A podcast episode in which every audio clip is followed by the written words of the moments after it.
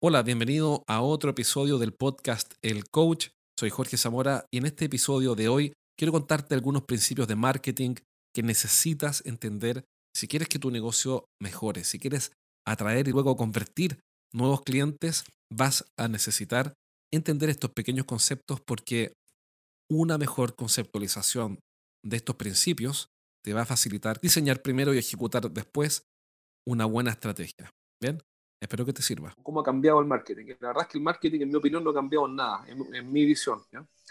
¿Por qué? Porque el ser humano no ha cambiado nada.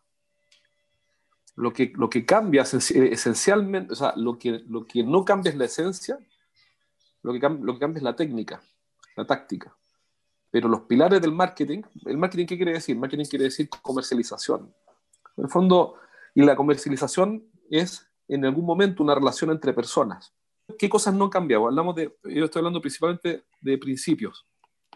Y, eso, eso, y esto creo que es importante porque como todo cambia muy rápido, estamos necesariamente, en un, estamos por ende, en un mundo que cambia más rápido o que evoluciona más rápido que nuestra capacidad de aprendizaje.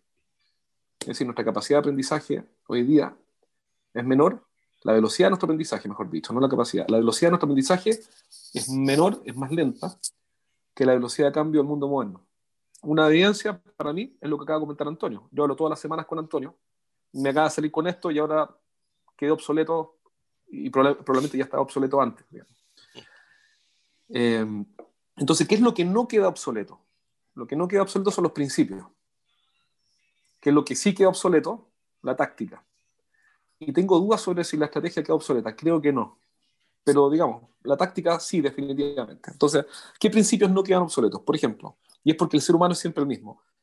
Un principio que no queda obsoleto es que el lujo de hoy es el, es el mínimo mañana. Entonces, ¿qué quiere decir eso? Implica varias cosas, implica un montón de cosas. Una de esas es que toda la innovación tiene, todas las innovaciones tienen fecha de obsolescencia. Y es bueno reconocerlo, no digo que haya que hacer muchas cosas al respecto, pero es bueno reconocer que la, agregación de valor hoy día, lo que convierte mi producto o mi servicio en algo extraordinario, hoy, mañana no lo es, porque siempre el lujo de hoy es el mínimo de mañana. O sea, el valor, uno de los drivers de valor es la escasez. Y siempre los casos valiosos, por eso los diamantes valen más que el cobre, porque hay más cobre que diamantes, básicamente. Un par de elementos más, pero hay mucho más cobre que diamantes. Entonces, eso, no sé si te fijas, Claudio, que eso sigue ocurriendo. Es decir, aparece una táctica nueva, una red social nueva, donde hay un contenido de, que dura ocho horas, todo el mundo dice, ¿qué pasó acá? Bueno, lo que pasó acá es que los casos siguen siendo valiosos. Y si hacen un contenido que dura 30 segundos o dos minutos, bueno, probablemente sea más valioso. Siempre y cuando contribuya, ¿cierto? Y tenga esas condiciones mínimas. El diamante, si fuera horrible, por más escaso que fuera, no tendría ningún valor. Los diamantes son bonitos y se trabajan bien, entonces tienen valor y un valor adicional por escasez la, gran pregunta hoy, ¿qué es lo que ha cambiado en marketing? Que me parece que es una tremenda pregunta. Yo sí lo entiendo. Otra cosa que no ha cambiado, en mi opinión, es que del, del servicio de courier que tenía para despachar sus productos a despacharlos él con Uber, lo que usó es otro principio que no lo inventé yo en ningún caso, que, que, lo, que lo aprendí, que se lo escuché a Peter Drucker en una conversación que tuvo con un empresario norteamericano que se llama Jim Pinto, un emprendedor en tecnología que y es bien interesante la anécdota, toma dos minutos. Es, que este tipo cuenta que fue un seminario de marketing, se sentó en la primera fila, porque vio que estaba Peter Drucker. Peter Drucker es el padre del marketing moderno y me parece que una de las mentes más, eh, más claras, de las personas más, más claras, que tienen mayor claridad conceptual, vale la pena leerlo. Bueno, y se acercó a Peter Drucker. Y, la, la, empresa de tecnología de, de, de tipo facturaba, me acuerdo que eran como 100 millones de dólares al año, una, una empresa grande. Y se acercó el hijo de Don Peter, bueno, gusto conocerlo, soy Jim, eh, nos encontramos aquí, eh, casualidad, ¿no? A mí me gustaría hacerle una pregunta, no sé si usted me puede ayudar con un par de tips. Estamos hablando de una empresa grande, 100 millones de dólares. Entonces Peter Drucker le dijo, sí, claro, cuéntame, ¿qué te puedo ayudar? Lo que pasa es que en mi empresa tengo varios problemas y no sé cómo resolverlos. Y la respuesta de Peter Drucker fue, que a mí me quedó para siempre en mi cabeza es, los problemas no se resuelven, se eliminan. Y a, mí me parece que esa, ese principio, nuevamente, permite pensar con claridad, aun cuando cambie la tecnología, aun cuando los, problemas de, despacho aparezcan. Eh, y te da la libertad de, reimaginar el camino. Pero, ¿cuál habría? En el fondo, Antonio usó esa lógica cuando cambió su despacho de courier con Uber. Claro, sin, anotarlo así, ¿no? Pero, pero nuevamente, te fijas, lo que hizo fue aplicar un principio. El principio es que los problemas no se resuelven, se eliminan. Si él hubiera intentado resolver el problema, estaría hoy día cotizando en dos courier más. Eh, en dos servicios de courier más. Y estaría negociando, discutiendo con ellos y poniendo reclamos, hablando con el gerente y discutiendo con el gerente logística o el gerente de servicio, no sé, de otra nueva empresa de courier para obtener resultados parecidos. Entonces lo que hizo fue, lo que hizo fue no resolver el problema, fue eliminar el problema.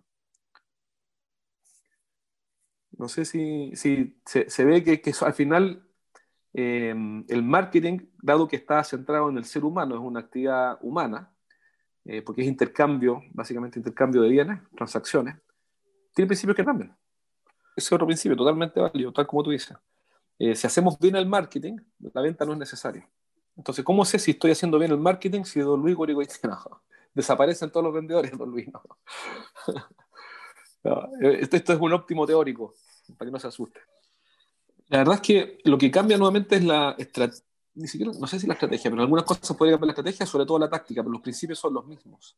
Cuando Peter Drucker ahí dice que la, el propósito del marketing es hacer la venta superflua, no, no dice eliminar la venta. Eso es una exageración, él dice superflua, es decir, innecesaria o accesoria.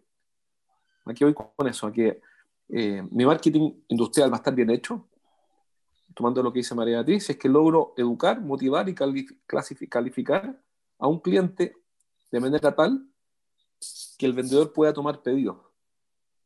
Es, es, curioso porque es medio paradójico. Es decir, el marketing, si funciona, bastaría con un tomador de pedidos para cerrar un negocio o un proyecto. Bien, esto quiere, lo, que, lo, que, lo que el fondo del planteamiento es que el rol del vendedor es secundario si es que el marketing hace bien su trabajo. Aquí voy. Por ejemplo, en la empresa eh, en las empresas de tecnología se ve muy claramente. Por ejemplo, hay empresas de tecnología que venden software de automatización donde todos los, desde los primeros contactos hasta donde el vendedor entra tarde en el funnel. Ese es el punto. El vendedor entra tarde, no temprano. Antes el vendedor entraba temprano al negocio. Y ahora el vendedor, en distintas industrias, digamos, porque hay unas que están más desarrolladas que otras, entra después, cuando el cliente ya dio varios pasos. Si eres el gerente de una empresa de ingeniería, consultoría, coaching, tecnología o servicios para empresas, entonces este mensaje es para ti. Cada semana entreno a un grupo de gerentes en vivo. En estas sesiones aprenden las estrategias más efectivas que conozco para hacer crecer sus negocios y siempre terminan la clase con ideas prácticas para implementar rápidamente. Y la buena noticia que tengo es que cada semana voy a sortear un asiento para una de estas clases sin costo. Regístrate ahora en eduventas.com y postula para participar en una sesión. Pide un cupo en eduventas.com. Entonces no estamos diciendo que el vendedor desaparezca. Lo que estamos diciendo es que si el marketing hace bien su trabajo, por ejemplo, a un cliente, a un vendedor de tu equipo, le llegaría un lead, es decir, un cliente que está premotivado, precalificado y preeducado para comprar en un estado avanzado de su proceso de compra. No final, sin duda, porque hay que configurar ¿cierto? la solución para él, pero en un estado avanzado. Eliminan, aquí voy. El problema que tú acabas de denunciar es que marketing y ventas no se entienden bien. Entonces eliminas el problema, dejan de ser dos áreas diferentes. Eh, hay muchas empresas en las cuales gradualmente ventas y marketing se están integrando. Pero esto implica varias cosas, no son palabras y títulos nuevos, digamos. Empresas en las cuales se sientan juntos cuando hay oficinas y la gente va a la oficina, digamos, pero, pero se sientan juntos en la misma sala, conversan juntos y están, eh, por ejemplo, tenemos un cliente que tiene un área de, web, de ventas muy desarrollada y un área de marketing poco desarrollada. Entonces toma la oportunidad de eliminar el problema para que no se genere. Es decir, desde el día uno el sistema de trabajo del gerente de marketing implica que tiene que trabajar por sistema de trabajo, tiene que trabajar con el de ventas al menos una vez al mes. Los dos equipos tienen que juntarse al menos una vez al mes. Pero, pero el punto es que no sean áreas diferentes. El, una de las cosas que está haciendo que, eso, que, que, como tendencia, ahora tomando lo que preguntaba Claudio, que está haciendo que esto empiece a converger, porque, porque es lógico, si no, no hay sinergia, ¿cierto? Tenemos, hay un paper bien famoso de Neil Rackham y de otro autor más, que habla de cómo, que se llama así, lo pueden encontrar en internet, pero es antiguo, fíjate, este problema es antiguo, que eh, se llama como, cómo terminar con la guerra entre marketing y ventas. Y él habla de los Capuleto y los Montesco, que son las dos familias de, ¿se acuerdan de, ¿cómo se llama? de Romeo y Julieta? Es una discusión bizarra, porque en realidad es nada más que, que un silo organizacional que habría que eliminar. Bueno, ¿qué, ¿cuál es la tendencia que hoy día está haciendo que esto se, se resuelva eh, o que, se, que, las personas tomen más conciencia de que es una función única con intervenciones diferentes? Es decir, marketing y ventas son esencialmente una función, una función con intervenciones diferentes en el funnel. Eh, es un concepto que está apareciendo eh, cada vez más, que es el Sales Enablement, que es Sales Enablement, que se traduce como habilitación eh, habilitación de venta. Entonces empecé a investigar un poco qué era el Sales Enablement de todo, del cual todo el mundo estaba hablando. Adivina qué es el Sales Enablement. Es sencillamente habilitar con marketing a los vendedores. Es, digamos, un primer esfuerzo por eh, porque los vendedores empiecen a usar marketing. Por ejemplo, casos de éxito, videos, eh, tutoriales, cursos online, webinars. Y eso muestra que son esencialmente una misma función. Es decir, Marketing es venta sin vendedores.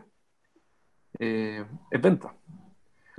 El tema es que nuevamente es una discusión de principio, no estrategia. El principio es, bueno, ¿cuál es el rol del marketing? Si el rol del marketing yo lo entiendo como, comillas, dar a conocer la marca, que es una definición terrible que muchas empresas usan, entonces está completamente desindexado el negocio. Si yo entiendo que marketing tiene que generar negocio, generar ventas o en términos futbolísticos, darle pase a los goleadores para que metan el gol, pero el pase tiene que ser tan bueno que si el goleador está mirando para otro lado y le rebota en el hombro, mete el gol. Ese sería un pase bien dado. Sería un pase a prueba de goleadores. Tú pones a cualquier jugador, le llega la pelota, rebota en él y mete el gol. Eso sería un pase. Entonces, si yo digo que el, rol del marketing es generar negocios, entonces ahí, están los, ahí aparecen y tienen todo sentido el mundo los KPI. Pero si yo le digo al gerente de marketing o al jefe de marketing o a quien sea, oiga, ¿sabe que Su propósito es dar a conocer la marca, lo estoy sacando del mundo de los resultados, de los indicadores y de la, generación de ventas. No quiero decir que las marcas no tienen valor, no estoy diciendo eso, estoy diciendo en cuanto al rol funcional. Entonces, por eso la primera discusión es en base al principio. Bueno, ¿usted para qué está acá? Mire, usted está aquí para generar el negocio al equipo de venta. Y lo que esperamos de usted es que genere todos los meses tantos leads, tanto volumen, y que eso finalmente, esos pases sean tan buenos que ventas sin ningún problema pueda meter goles normalmente cuando uno quiere resolver un problema de estos, uno compra herramientas o incorpora herramientas. Entonces, ¿qué pasa? Cuando hablábamos de principios, no es que quiera hablar de filosofía en lo absoluto, sino que eh, los principios apuntan a las causas de las cosas, hace preguntas. ¿Qué es lo que hace que esto ocurra? ¿Por qué pasan las cosas que pasan? ¿Cuál es el origen? Entonces, entendiendo los principios, después pensamos en la estrategia. Y una vez que tenemos la estrategia, entonces usamos la táctica. Y aquí es donde entran las herramientas en la táctica. Entonces, no puede resolver un problema de negocios con herramientas, sino que con estrategia. Eh, yo tengo clientes, no digo que seas tú, pero que sea tu caso, pero que he visto que compran CRM para vender más. Y, los CRM, adivina qué, no hacen que vendas más. Ahora tienen dos problemas. Uno, venden poco, y dos, tienen un CRM que no saben usar. Entonces, la, la, herramienta tiene que estar al servicio de la estrategia. La culpa no es de la herramienta, la culpa es de la estrategia. En el fondo, no arregles la herramienta, arregla la estrategia. Lo que pasa es que el cambio en el escenario, eh, el cambio en el escenario, por supuesto, eh, hay, hay, una forma de vender tus equipos que usaban antes y funcionaba. Ahora, esta cambió y hay que repensar la estrategia. Bueno, ¿cuál es la mejor manera para convertir un cliente? Entonces, déjame darte un par de ideas. Mira todos los problemas eh, de venta necesariamente van a estar en uno de estos tres, y esto es bien interesante, lo hablamos el otro día con Mauricio y con, y con Paula, y es que para resolver problemas de ventas y marketing es súper interesante, o yo lo encuentro interesante, tal vez no es interesante, pero yo por lo menos lo encuentro interesante, que, no tienes que saber muchas cosas, tienes que saber muy pocas cosas, pero muy bien. Entonces es interesante porque si no uno diría, pucha, bueno, tengo que aprender de, no sé, de, TikTok, de, de, de, LinkedIn, de Facebook, de Twitter, tengo que aprender de email marketing, tengo que aprender, aprender, aprender, aprender, y no soy capaz de aprender. Y es un pensamiento táctico, oportunista. Y, y, en general la sociedad nos lleva a, eh, lo vimos la otra vez también con Mauricio, que era, le, llaman hasta FOMO, ya tienen hasta el acrónimo en, en, inglés, que es Fear of Missing Out, el miedo de estar perdiéndome algo. El FOMO, el Fear of Missing Out. Entonces va Jonathan, por ejemplo, el fin de semana ahí, yo me imagino que hacen asados. En Latinoamérica todos hacemos asados, desde México hacia acá, creo yo, ¿no? Entonces estás haciendo un asado con tus primos y, se acerca un primo y dice, Jonathan, ¿cómo te ha ido el negocio? No, mira, estamos con problemas para vender. Y tu primo se saca los anteojos y dice, Jonathan, ¿pero están usando TikTok o, Facebook? Dice, no, no estás usando Facebook. Ah, estás perdido, Jonathan, te quedaste en el pasado, por eso es que no vende. Entonces Jonathan se va a la oficina pensando, no estamos usando Facebook. Tal vez deberíamos usar redes sociales y por eso no vendemos. Y después lees a ver el diario y dice, nueva red social, TikTok, arrasa en los, eh, en los segmentos de ABCDFG. Bueno, entonces tal vez debería aprender eh, TikTok, cómo usar TikTok. Y después ah, te llega un email a tu bandeja de entrada que dice, nuevo curso de marketing digital en la Universidad de Monterrey. Estoy inventando. Marketing digital, tal vez debería aprender marketing digital. Entonces al final estamos, se nos genera una ansiedad de querer dominar muchas cosas. Y en realidad no es necesario. Por eso habla de los principios, porque si dominamos algunas pequeñas cosas, básicamente con una pequeña caja de herramientas, eh, puede resolver casi cualquier cosa, como ese personaje, ¿se acuerdan de MacGyver? No sé si algunas lo vieron. Bueno, pero MacGyver con un desodornillador, una cinta adhesiva y un, y un chicle resolvía básicamente todos los problemas que tenía que resolver. Entonces, digamos que nosotros tenemos que hacer algo parecido. Y, y, entonces, para, para ir a lo, a lo, de Jonathan, un principio que hay que manejar, que hay que entender cómo se relacionan las partes y piezas de nuestra venta. Es decir, iluminar el proceso, ponerle una especie de, de foco aquí, por llamarlo así, y aquí sale luz. Hoy día, hoy día, si no sabemos exactamente cuáles son las partes y piezas de nuestro proceso de venta, tenemos todo esto oscuro. Bueno, espero que este programa de marketing te haya servido. Espero que hayas tomado notas y como siempre digo, implementa una cosa, tan solo un pequeño paso. Y recuerda compartir este programa con alguien a quien tú creas que les puede servir. Nos vemos pronto, un abrazo, cuídate.